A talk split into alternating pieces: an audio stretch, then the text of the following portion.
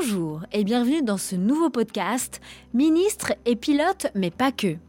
Je m'appelle Cyrielle Ariel, je suis auteur et journaliste d'impact spécialisé dans la RSE et le développement durable.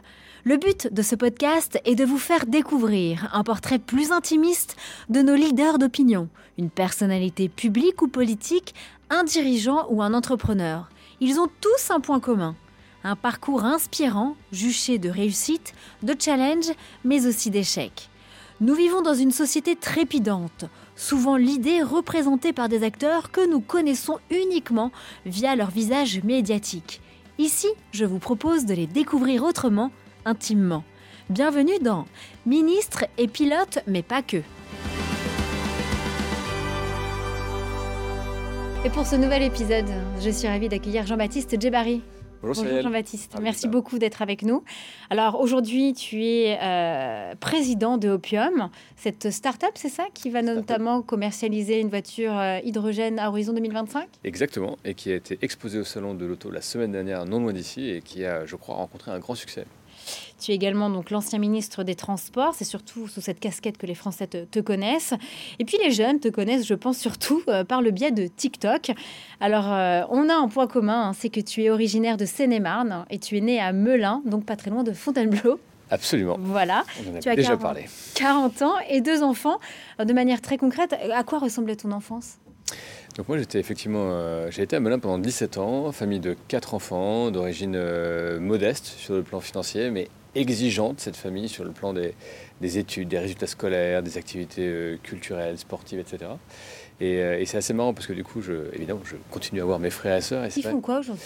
Ils font pas mal de choses différentes. J'ai une sœur qui est chercheuse en ethnomusicologie. C'est un peu pointu. Je reviendrai ici en parler pendant au moins deux heures et demie.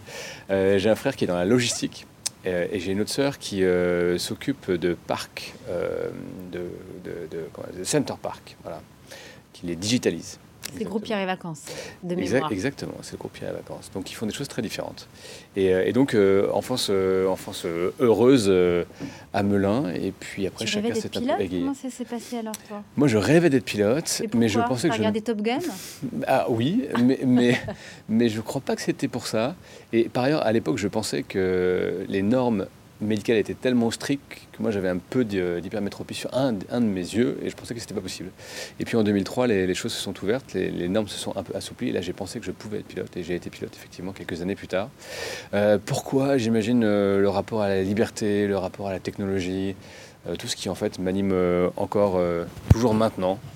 Et, je, et vraiment, j'adore, je continue de voler. Euh, comme tu le sais. Et j'essaierai de voler le plus longtemps possible, parce que c'est évidemment quelque chose qui fait partie de ma vie maintenant, et, pour longtemps, j'espère. Donc, pendant combien de temps tu as exercé justement euh, pilote, mais dans le privé? Alors moi, j'étais effectivement dans l'aviation d'affaires. J'ai commencé dans une grosse boîte d'aviation d'affaires qui s'appelle toujours NetJet. Et, euh, et je l'ai fait en cumulé dans toutes mes expériences un peu plus de 4 ans. Et chez NetJet, il y a eu la crise financière, on avait beaucoup de traders comme clients. Donc j'ai, Donne-nous des anecdotes justement de tes clients sans les nommer. Euh, j'ai eu beaucoup, je crois que j'ai fait à peu près tout le monde du, euh, du cinéma, du football, le monde politique. Euh, pas Une demande loufoque lors d'un vol ah, J'ai eu beaucoup de demandes loufoques. J'ai beaucoup de demandes loufoques sur, sur les alcools, sur parfois les, les accompagnements. sur... on avait quelques clients de l'Europe de l'Est qui aimaient beaucoup boire. Mais dans des proportions qui étaient quand même inquiétantes par individu transporté dans l'avion, qui est régulièrement malade. J'ai eu des trucs marrants, mais je me souviens d'une d'une rencontre avec, euh, avec une actrice, Monica Bellucci, que j'avais trouvé incroyablement euh, belle et charismatique. Donc c'est peut-être ça, moi, qui m'a, à titre personnel, le plus marqué. Mais, euh, non, c'était très intéressant. Puis dans l'aviation d'affaires, c'est vrai que comme pilote, on a un contact direct avec les clients. Donc c'est vrai que c'est un peu différent de l'aviation classique. Aujourd'hui, on critique beaucoup l'aviation d'affaires. C'est un autre sujet. Mais, c'est un autre sujet. Et oh, après, tu as eu un, un virage euh, dans la vie politique, euh, tu as été député deux ans et demi et au gouvernement trois ans. Pourquoi? Pourquoi la politique? Bon, d'abord, moi j'ai une famille euh, qui, j'en parlais un tout petit peu au début, mais qui a toujours été férue de la chose politique. On parlait beaucoup politique chez moi petit. Je suivais beaucoup l'actualité politique. J'avais une grand-mère qui, qui est toujours une grand-mère, mais qui a été à l'époque euh, très engagé au Parti socialiste et qui était au niveau national, euh, auprès d'ailleurs du jeune Mélenchon qui arrivait à l'époque. Donc euh, vraiment la politique chez moi, c'était, j'avais un intérêt. Mais j'étais, j'étais pas encarté. Et, et vraiment, quand j'ai rencontré un peu par hasard ce jeune ministre qui arrivait à Bercy et qui s'appelle toujours Emmanuel Macron, mais qui était à, l'époque tout juste arrivé fraîchement au ministre de l'économie. Je montais à l'époque un projet de compagnie aérienne régionale. Et c'est vrai que j'avais trouvé qu'il était un peu différent. Il m'avait un petit peu mis le pied à, l'étrier avec des contacts avec son cabinet et d'autres acteurs pour financer notamment les avions. Et je l'avais trouvé euh, très au fait de la nouvelle économie, très, très curieux sur la technologie et les modèles d'affaires. Donc euh, j'avais gardé ce contact-là avec lui, son environnement, son, son entourage. Et puis j'avais participé à la campagne en 2017, un peu, avant de repartir faire autre chose. Et puis à un moment, s'est posé la question de se présenter aux élections. Et, euh, et c'est vrai que je me suis présenté pensant ne pas être élu. J'ai été élu. Puis après, effectivement, député, j'ai eu la chance d'avoir des, textes euh, importants, la réforme de la SNCF, et, donc petit à petit de, creuser mon, trou en quelque sorte. Et puis, ministre pendant trois ans. Euh, donc c'est évidemment une expérience incroyable et, euh, je ne le regrette pas du tout, parce qu'évidemment la politique c'est un engagement citoyen, personnel, intense, mais on sent qu'on peut être utile aussi, donc c'était une expérience fabuleuse. Et eh bien justement, quand on est en politique, on sert la République et on est véritablement donc au cœur du réacteur. Est-ce que c'est là où tu t'es senti le plus utile? En tout cas, je me suis, euh, c'est sûr, senti utile. Parce que d'abord, ce ministère des Transports, c'est un ministère euh, que tous les Français connaissent, parce que c'est la vie quotidienne, parfois c'est les grèves, euh, mais c'est aussi l'écologie, c'est aussi la vie industrielle du pays. Il y a beaucoup de grands groupes que les Français connaissent évidemment par cœur, la SNCF, la RATP et, tant d'autres, ou, dans l'aéronautique, Airbus, Safran, enfin bref, de, très grands noms. Et j'ai trouvé ce ministère passionnant, et en plus j'ai eu la chance, entre guillemets, de vivre des crises. Et quand vous vivez des crises, évidemment, le politique est en, première ligne et, il faut savoir saisir ces opportunités pour faire des choses utiles. Donc, euh, à la fois amortir les effets des crises, relancer euh, euh, l'économie et, ce secteur, c'est ce qu'on a réussi à faire. Donc, moi, j'en tire beaucoup de fierté personnelle et puis j'ai appris énormément de choses. Donc, c'est toujours ce qui compte dans la vie, c'est de pouvoir être utile et, de progresser. Parmi toutes tes rencontres, laquelle t'a le plus marqué, inspiré? En politique? Durant ces cinq ans, mais aussi même avant Non, bah alors, enfin. Il y a toujours parfois une personne qui nous marque. Ouais, quelques personnes dans, mon cas, mais en fait, quand vous êtes en politique, vous voyez tout le monde, plein de gens, et vous voyez évidemment tout le temps des gens intelligents. Après, euh, vous voyez aussi certaines personnes, et c'est pas tout le monde, qui ont des visions, des visions pour euh, leur entreprise, leur association, une compréhension du monde particulière. Et puis après, vous avez, en plus de ça, des gens intelligents qui ont une vision, certaines personnes qui sont en capacité euh, d'exécuter et d'être des très grands patrons ou, des citoyens très engagés ou des hommes politiques euh, français ou internationaux éminents. Et, moi, j'ai rencontré euh, récemment quelques personnes comme ça qui m'ont impressionné pour toutes ces raisons-là, euh, dans les grands patrons. Rodolphe Saadé, le patron de la CMA-CGM, ou Alexandre Bompard de Carrefour, ou des gens moins, moins, moins connus et moins devant, mais par Maud Bailly, par exemple, qui est numéro 2, qui s'occupe de l'Europe du Sud et de l'Est chez le groupe Accor. Enfin, des gens comme ça qui sont extraordinairement, évidemment, brillants, mais qui ont beaucoup de force, beaucoup d'énergie, beaucoup de vision, qui voient loin. Et puis plein d'autres gens donc euh, je, retiens, je retiens cette variété de personnes très intéressantes. Et puis parfois, effectivement, il y a, en tout cas tout le temps, il y a des choses à, glaner ici et là, des clés de compréhension du monde, des conseils, des, des anecdotes. Quel est le meilleur conseil que, que Alors le meilleur conseil qu'on m'ait fait, en fait, c'est pas un conseil, mais c'est quelque chose que j'avais retenu, je pense, d'un prof en maths sup, qui est un prof de maths. Et je sais plus quel élève lui demandait euh, comment on fait pour être bon en maths, monsieur. Et il avait répondu, euh, en fait, au fond, pour être bon en maths, il faut travailler beaucoup, avoir un peu d'expérience et euh, développer de l'intuition. Et évidemment, ça s'applique aux maths, mais ça s'applique à, tout dans la vie. Et moi, j'ai appris qu'en ayant effectivement, en travaillant beaucoup tout le temps, en essayant d'apprendre au, fil au fil du temps et donc d'avoir de l'expérience, et puis en ayant parfois, en faisant des choix, des guts, comme on dit, ou, des, voilà, des choix intuitifs, dans la vie. Ça, c'était un bon cocktail, en tout cas, moi j'ai l'impression que c'est mon bon cocktail pour euh, avancer, dans, avancer dans la vie, être utile et faire des choses intéressantes. Tu, euh, tu as plus d'un million d'abonnés euh, sur TikTok. Ça, je vois bien que j'ai mes consoeurs et confrères qui te posent souvent cette question. Pour toi, c'est un moyen de, forcément de faire passer des messages sans te prendre au sérieux. Est-ce que pour toi, c'est l'une des meilleures manières justement de, de sensibiliser? Moi, je pense d'abord qu'il faut communiquer comme on est et euh, que ça sert à rien d'essayer d'adopter euh, deux choses. D'abord, quand c'est insincère, ça se voit, en politique plus qu'ailleurs. Et, deuxièmement, si vous communiquez sur un réseau, il faut le faire selon les codes du réseau. Et donc Twitter, Euh, c'est pas bon Twitter c'est quand même le fight le clash en permanence c'est pas super intéressant mais Twitter pour un homme politique ou un responsable c'est un peu son agence France Presse à lui quoi donc il donne des infos.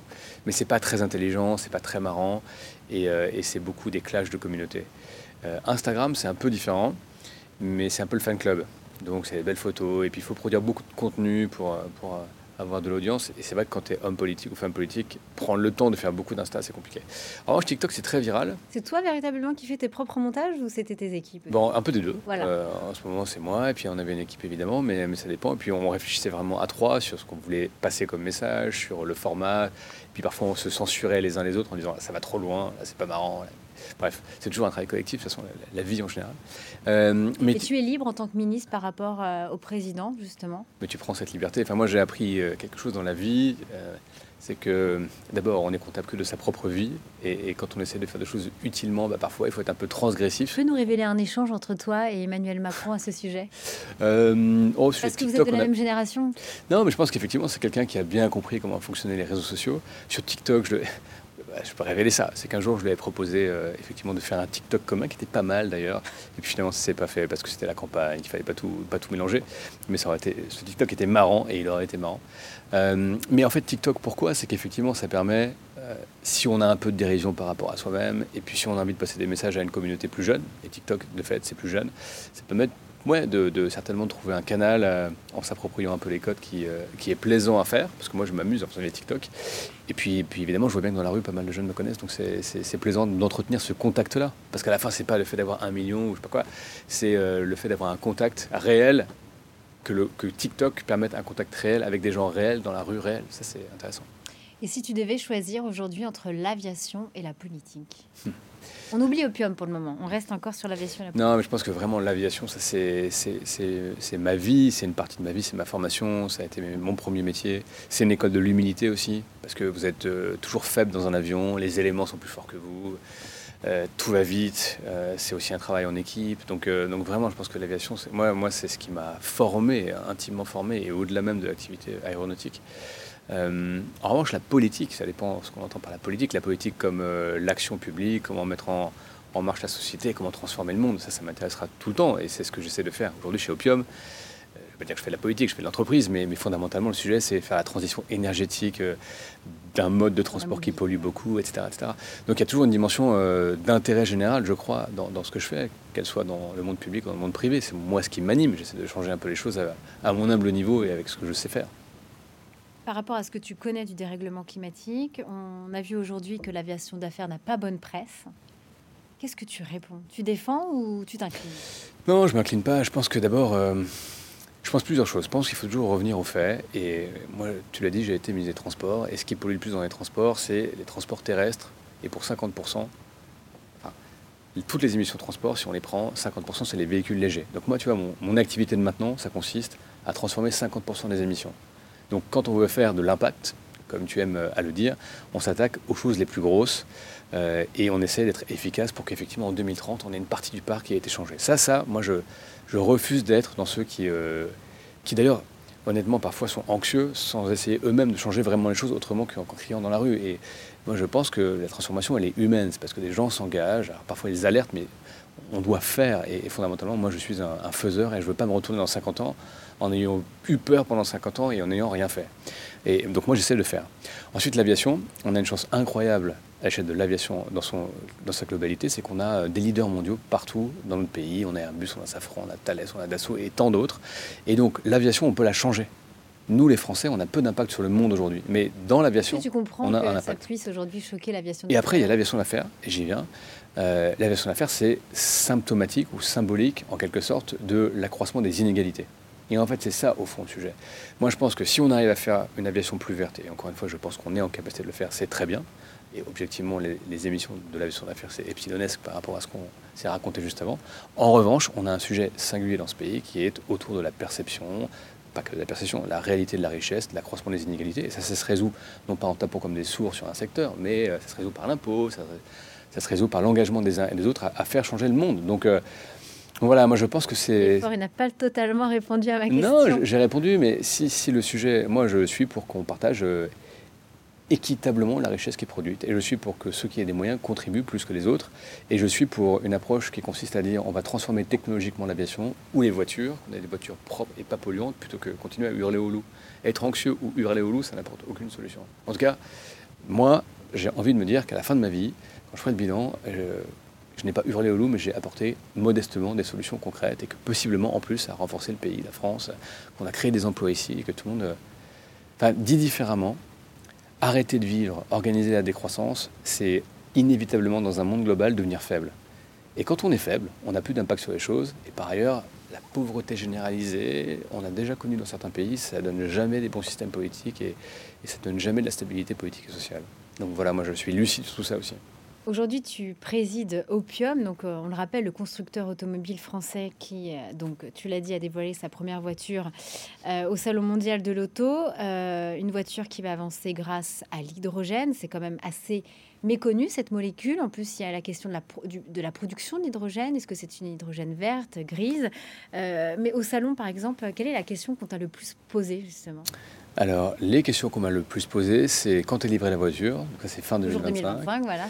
Euh, comment c'est quoi l'hydrogène? Voilà. C'est quoi l'hydrogène? Et est-ce que c'est dangereux? C'est la question qu'on m'a le plus posée. Est-ce que ça va exploser aussi? Donc du coup, la réponse est non. Est-ce que ça, ça, ne va pas exploser? C'est vrai qu'on est, enfin, en tout cas, la génération peut-être d'avant, les générations d'avant sont marquées par quelques grands accidents, 1927-29.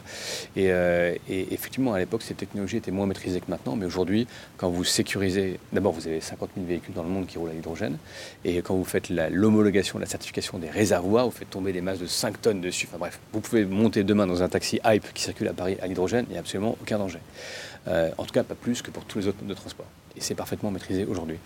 Euh, qu'est-ce que c'est que la voiture à hydrogène? C'est simple. Aujourd'hui, donc si on veut aller vers des véhicules propres, on pense que ces véhicules seront électrifiés, soit avec une batterie électrique, soit avec un système de pile à hydrogène. Et comment ça fonctionne l'hydrogène? L'hydrogène, euh, c'est la molécule la plus abondante de l'univers, dans le Soleil et ailleurs. Mais seulement, il faut la fabriquer sur Terre, parce qu'elle n'est pas état, elle n'est pas présente à l'état naturel. Donc on la fabrique essentiellement en cassant la molécule d'eau, H2O, on récupère H2, la molécule d'hydrogène. C'est un gaz et on met le gaz dans la voiture. Une fois qu'on a mis le gaz dans la voiture, dans les réservoirs, ça va dans un système de piles à hydrogène qui transforme en gros l'hydrogène par échange gazeux en électricité. Et cette électricité, vous le renvoyez dans un moteur électrique et ça fait avancer la voiture. Et la beauté de la chose, c'est que ça ne rejette que de la vapeur d'eau. C'est là où l'hydrogène est particulièrement efficace. Et, c'est pour ça que nous, on pense que c'est une technologie qui a énormément d'atouts que c'est comme ça que tu expliques à, tes enfants ah, Ils sont encore un peu jeunes. Ils sont encore un peu jeunes, cela dit, ils connaissent maintenant les voitures à hydrogène. Pour eux, une voiture est à hydrogène. Donc, euh, donc ils sont un peu endoctrinés dès leur plus jeune âge. Mais oui, enfin, c'est toujours c'est bien, ils vont passer quand même de, l'avion à la voiture. Exactement. Ils aiment aussi beaucoup l'avion, et notamment les vieux avions. Euh, en tout cas, ils aimeront la mobilité, ça c'est sûr, ou alors j'aurais loupé ma, ma, vocation. Et non, je pense que c'est important, effectivement. C'est des sujets qui sont compliqués quand on rentre dans le détail et tout le monde se bat sur des chiffres. Il faut l'expliquer calmement, et, euh, et je pense qu'en plus, c'est une chance incroyable pour la France que d'être des leaders, parce que dans le secteur de l'hydrogène, tu l'as dit, on peut le produire, le fabriquer, le transporter, le distribuer, avoir des véhicules, des cars, des avions, des trains, euh, et donc demain beaucoup de voitures. Et c'est une chance pour le pays, parce que ça, s'exporte, euh, et, puis ça permet de, reconstituer euh, certains, certains avantages compétitifs qui ont été les nôtres il y a 100 ans et qui ont vocation à, redevenir français. Et donc, et d'ailleurs, toi, tu roules en quoi et d'ailleurs, moi, je roule, alors, moi, je roule en plein de choses. Je roule en trottinette, en, métro, en voiture. Euh. D'ailleurs, je vais passer bientôt à la voiture, électrique. Euh, en voiture, pas électrique et pas française. Donc là, c'est double échec. Mais je passe bientôt en voiture euh, électrique et ou hybride d'ailleurs, on verra. Et, française, ça c'est sûr. et, puis bien sûr, bientôt en opium en voiture à hydrogène française. Mais moi, je, voilà, je suis le bon exemple du type qui fait euh, du vélo, de la marche, euh, de la trottinette, un, et du rugby, et du rugby aussi. Et du sport, et du sport, et du rugby, ouais. Comment tu arrives à, gérer C'est une question que je pose à, tous mes invités euh, pour gérer ta vie perso, ta vie familiale et cette vie pro qui est. Alors moi, j'ai deux ingrédients d'oxygénation. Le premier, c'est le sport. Donc je fais pas mal de sport, depuis, d'ailleurs depuis tout jeune, enfin, je, le disais, on est, une famille sportive, on a toujours été éduqués un peu là-dedans. Il y a beaucoup de, de, comment de discipline dans le sport. Et donc je fais encore un peu de rugby, je fais de la boxe. J'ai découvert la boxe, c'est incroyable, je conseille tout le monde. Et d'ailleurs je fais un, petit bonjour à, Boxium, avenue de la Bourdonnais, des gens incroyables. Là où tu t'entraînes Là où je m'entraîne, exactement. Et famille Sissoko, incroyable, enfin bref allez-y nombreux. Enfin, ils sont déjà pleins, plein, mais allez-y nombreux. Et, et, la boxe, c'est un sport incroyable de discipline aussi. Et puis, donc, premier ingrédient, le sport. Deuxième ingrédient, les cocktails avec mes potes j'avoue que c'est le deuxième ingrédient de ma stabilité personnelle. Et d'ailleurs, y compris pendant la politique, j'ai gardé la même bande de potes. Et donc, euh, j'aime les cocktails, je confesse euh, ce vice euh, éternel, je crois. Et un endroit où tu aimes, excuse-moi, le jeu de mots, recharger tes batteries? Alors ça, c'est indéniablement le Limousin, c'est pas mal. Indéniablement le Limousin, Saint-Laurent-sur-Gorre, chez ma grand-mère. C'est là d'ailleurs aussi où j'ai été élu, c'est le berceau de ma famille maternelle. Et, fondamentalement, c'est ma grand-mère que j'adore et euh, auprès de qui j'apprends toujours beaucoup. Donc s'il y a un endroit dans lequel j'aime bien être et m'isoler et parler et, euh, partager, c'est évidemment bien là-bas avec ma grand-mère. Et quand tu es à la maison, on a déjà reçu euh, des chefs dans ce podcast. J'ai eu deux invités, Simone Zanoni et Juan Albert, Albaré. Bon, Juan, désolé. Et Simone, j'adore. Hein il, est incroyable. Ah, Simone, on doit d'ailleurs faire des choses ensemble bientôt, il le sait. Vous avez une belle énergie tous les deux, ça m'étonne pas. Tu es plutôt à cuisiner ou à commander? Alors moi je plaide coupable, je suis 100% à commander. Je suis le meilleur client je crois de Deliveroo et, et consorts. Et donc c'est mal je sais, mais, euh, mais en même temps ça pas aussi à... Voilà. C'est ton plat préféré? Euh, Mon plat préféré je dirais que c'est le black cod miso avec des champignons portobello. Je dis ça parce que c'est ce que j'ai mangé il y a deux jours et que j'adorais ça. Mais, euh, et que je prends souvent ça quand je vais là-bas. Mais non, j'ai pas de plat J'aime bien, j'aime bien un peu tout. Je suis pas encore euh, vegan, végétarien. Je sais que j'ai du progrès pour satisfaire tes critères. Et sur ta table de chevet, qu'est-ce que l'on retrouve actuellement? Alors actuellement, j'essaie péniblement de finir une bio de Kissinger, euh, très intéressante d'ailleurs, géopolitique. et puis la bio est intéressante parce que le type a vécu plein de choses évidemment pendant la résistance et enfin, en tout cas l'occupation nazie. Mais euh, d'une manière générale, j'ai pas mal de livres. Alors ma mère m'offre plein de BD sur la politique, mais moi il y a quelques livres qui m'ont accompagné ces dernières années. Euh. Il y a un livre, je te dis ce qui m'a accompagné ces dernières années. vas-y, vas-y. non, mais euh, je pense qu'à titre politique, ce qui m'a vraiment le plus marqué, c'est un livre que j'ai lu il y a longtemps qui s'appelle. Quand tu étais ado. Hein. Ouais, non, mais justement, je l'ai relu récemment, mais je l'avais lu jeune et j'avais d'ailleurs pas du tout compris la même chose. C'est un livre de Tocqueville qui s'appelle L'Ancien Régime et la Révolution. Et en fait, j'ai relu en politique.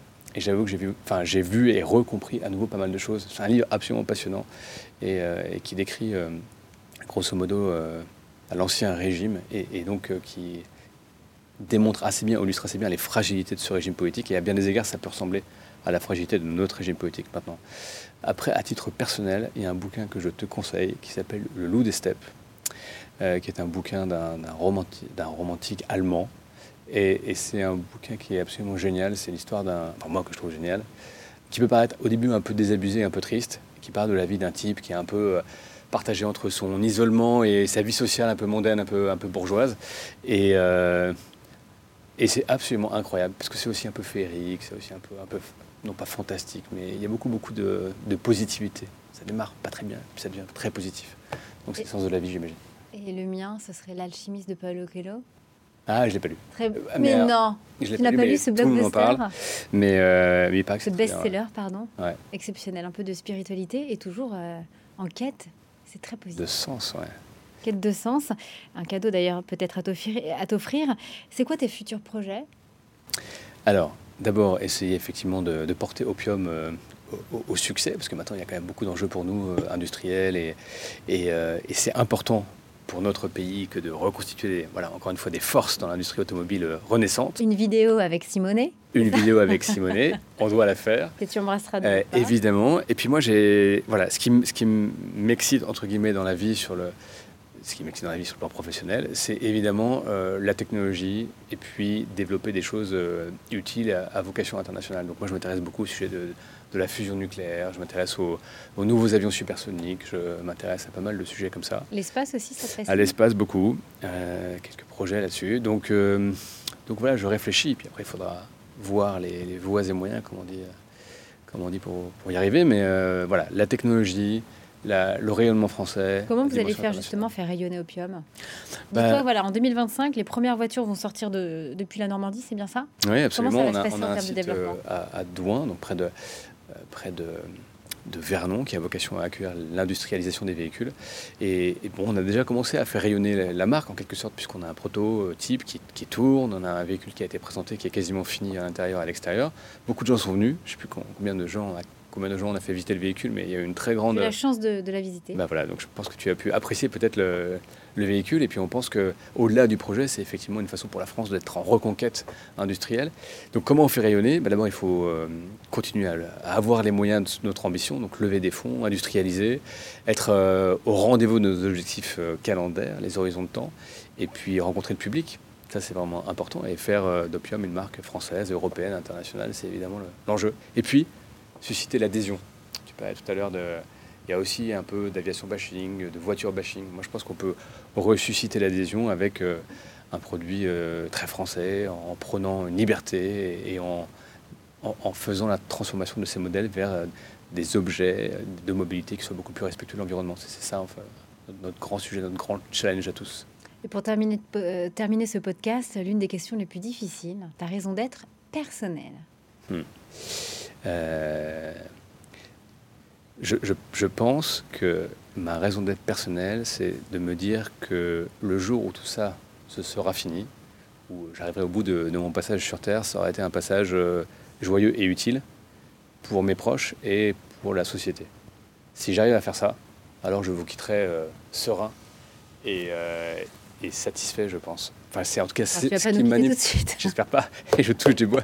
Non, mais j'essaie de me dire que c'est dans longtemps et que j'ai un peu de temps pour faire. Mais fondamentalement, le jour où ça s'arrête, si je me dis ça, alors j'aurais réussi ce petit pari terrestre. Ben, écoute, merci infiniment Jean-Baptiste Djebari d'avoir répondu euh, à mes questions et puis d'avoir partagé euh, ton expérience et tes anecdotes à tous nos auditeurs. Merci infiniment. Merci à toi. Et nous, on se retrouve très prochainement pour un nouvel épisode. D'ici là, prenez soin de vous. Merci.